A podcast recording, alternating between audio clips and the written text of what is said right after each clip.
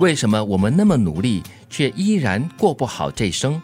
换个意思，也等同于为什么我们读了这么多书，却依然无法实践书里面的知识来解决人生的难题？问题的关键就在于，我们只懂得输入，却忘了输出，以为输入的够多就能够真的变得厉害。其实，真正的学习策略。只有输出够多，才能够正确的输入。特别是在人生的前二十年吧，我们主要就是在输入啊。嗯，剩余的年份呢，也要输入了。不过更多的就是输出，也就是在实践中。嗯，所以是一辈子都在学习的。因为你都说嘛，输入和输出，就好像你学到一些知识，你没有用，你只是靠想象而已。它就是纸上谈兵，你就没有真正的懂的意思吗？嗯，对，其实也是要看你有没有这个机会可以实践这些你从书中里面学到的一些知识。嗯，比如说你在生活中碰到怎么样的难题，哎，我曾经在某一本书哦看到这样的一个问题，然后那本书是教我们怎么解决的哦，我们才能够实践的用在它上面。是，它是原理嘛，而且就特别是我们说到的是人生哲理、人生道理啊，你真的是要去做，而且不是你做一次就成功的，你可能要输出好多次，输出第一次。你觉得哎，好像有点不到位，你要做调整。而且我们这些年、这些日子输入的东西，也要一直在调整。对，在听你们讲这段的时候，我想起了我的高数，因为我没有真正的输入过，所以我不知道没东西输出。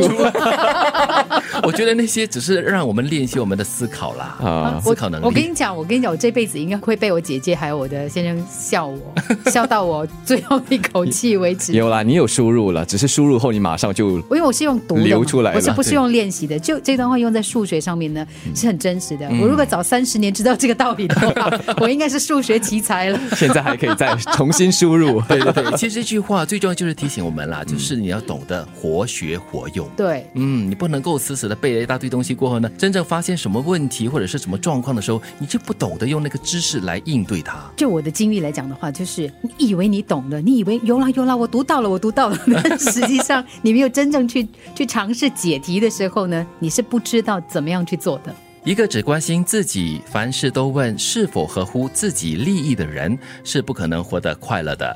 我们的生命需要有别人才完整，因为我们是一种群体生活的物种，充满爱、友谊、帮助、分享和其他种种可以和他人紧密连接的感情。植物需要阳光、水还有土壤，才得以成长茂盛。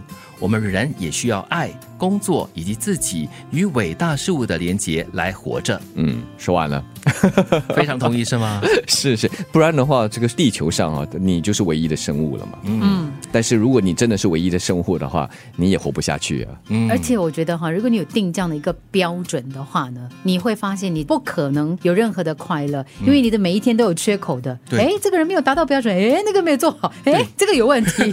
还有这句话的第一句话就说了一个以自我为中。心的人永远也不可能会快乐的，因为他只关心他自己，关心凡事哦，什么事情，哎，我做这件事情会不会带给我什么好处？如果没有的话呢，我不做。嗯，也就是说，如果凡事都是以是否合乎我的利益，我有没有从中得益来计算的话，你永远都是那得益者，那别人就一直在把他们有的给你，那这个是一个很严重的失衡啊。我们也知道，失衡的一个呃环境或者是世界是不可能长期存在的。